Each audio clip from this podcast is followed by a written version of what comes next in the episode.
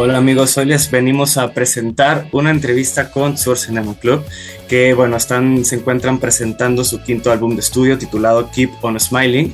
Y bueno, desde el título nos damos cuenta, ¿no? El optimismo que, que rodea esta producción eh, discográfica. Sabemos que Tudor Cinema Club es una banda que desde su álbum debut en el 2010 arrancó con mucho, mucho poder. Nos dio himnos de indie rock muy, muy, muy gozables, muy interesantes. Y ahora el sonido de la banda, pues bueno, ha ido evolucionando, se ha aterrizado en un distintivo dance rock muy bien calibrado apoyándose de sintetizadores y demás elementos, instrumentos digitales de, de alta tecnología y dando un giro propiamente elegante y contemporáneo a las, a las influencias del pop de los años 80.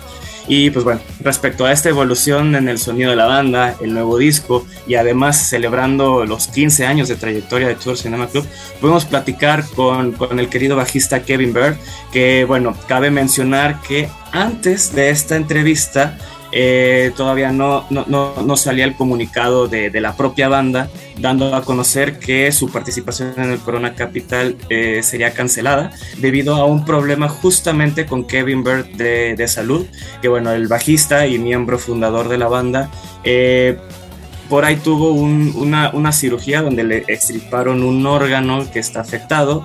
Eh, se dice que es una enfermedad incurable, no hay como mayor información al respecto.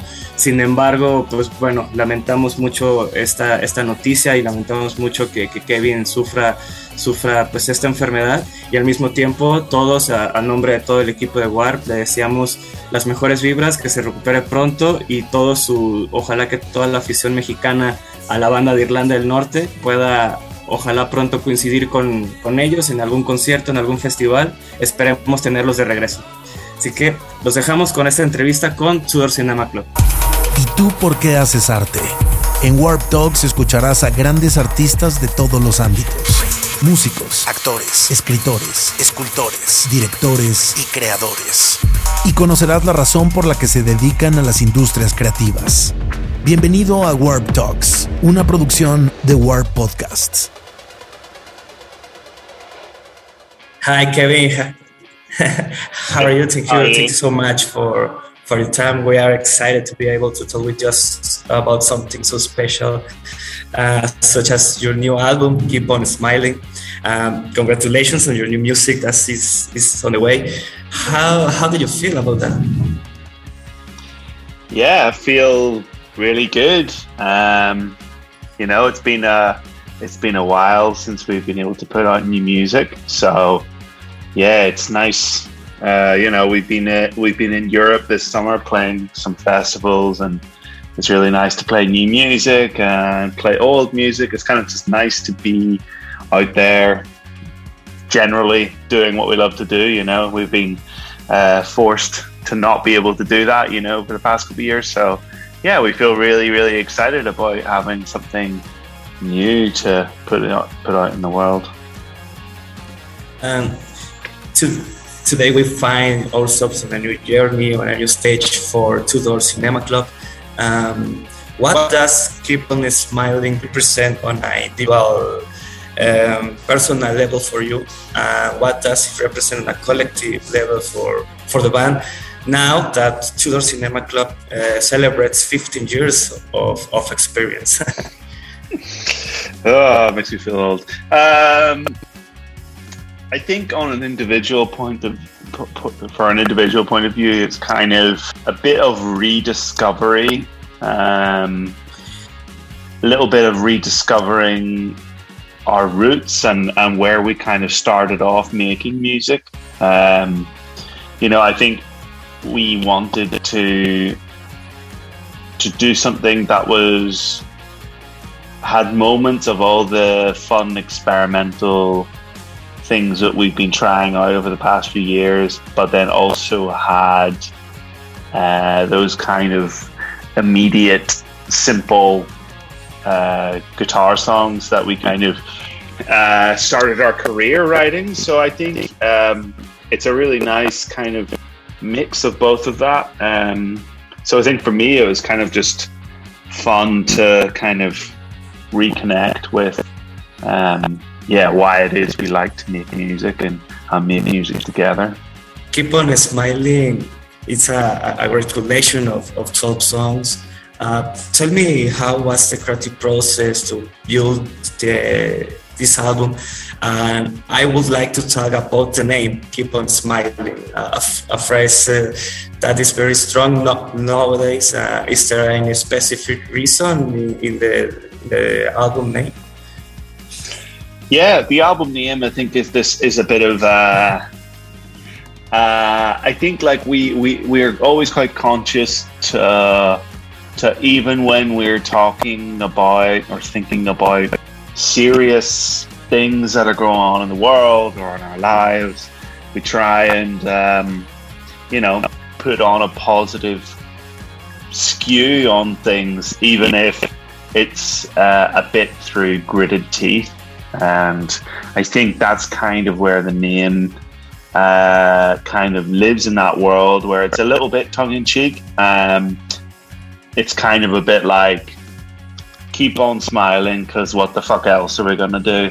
Um, kind of idea. Um, so yeah, that's kind of where where the, the the name "Keep on Smiling" kind of originated from.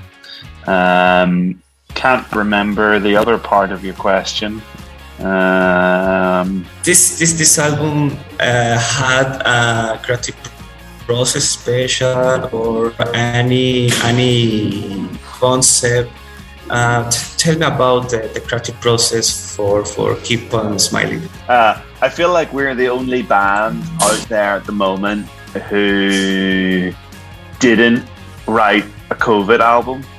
So I think um, you know, about half of the record we were writing before the pandemic happened. Um, we had it kind of a lot of this music done around towards the tail end of the last album. We were working on it, and um, obviously, COVID happened, and that kind of put a big stop on what we were doing, our ability to like record together, and just I think also like in our mentally it felt a bit like we needed to take a break um, and then once uh, the lockdowns and things like that were ending in the UK um, and Ireland we started to um, to work on some music again and um, yeah so keep uh, wonderful life was you know probably one of the more recent songs we've written. Um, so then about the other half of the record is kind of um, once things started to lift out of COVID a little bit. So yeah, that's kind of the creative process. We were kind of emailing each other ideas and songs, and then we just went to a studio and recorded them. That was it. Two Door Cinema Club is, is a very creative band. uh, they, they have previously worked worked with vocoders, phrase high-tech instruments. Uh, how challenging is to find new artistic expression and communication paths? I think uh, this time around we wanted to to kind of consciously keep it simple um, and find some creative expression and enjoyment and fun out of out of just uh, simple amounts of layering of instruments. You know, I think in the past we've done these big, big production uh, songs which have multiple layers of all these crazy things going on, and that's fun to do, obviously. Uh, but I think uh, a lot for a lot of this music, we were like, let's just keep it simple and focus on it being a great song. So a lot of this stuff is kind of just like three, four, five elements, and that's it, you know. Uh, guitars and keyboard and drums, basically, and vocals, and that's it. And we kind of wanted to keep it that way. Um, now, what what would you say to yourself 15 years ago to to your version of, of 15 years ago? oh god, I don't know. I feel like I wouldn't want to know. I wouldn't want to know anything. I wouldn't want to change it. You know. Um, yeah, I think like I think I probably would be like whisper in my ear and say, you know, it all works out in the end. So, you know, don't worry about it. Don't stress, you know, because I think like early on in your career, you're really like, it all feels very temporary. Like you're one bad song away from, you know, having to go get a regular job. So, um, yeah, I think I would tell myself, don't worry so much. It's going to be fine. The last question. Uh, soon you, you will be back in Mexico at Corona Capital.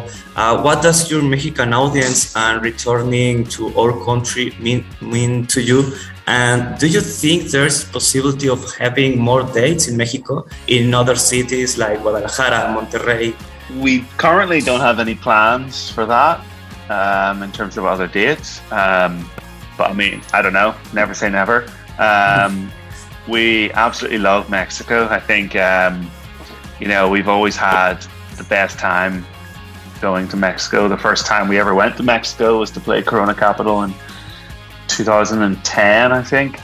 And um, yeah, like every time we go, we have an amazing time. Like we love uh, Mexican culture and food and the people. And yeah, we, we love it. So we're always, it's always, you know, one of those places when you look at the whole world tour and you think, yeah, I can't wait to get to Mexico.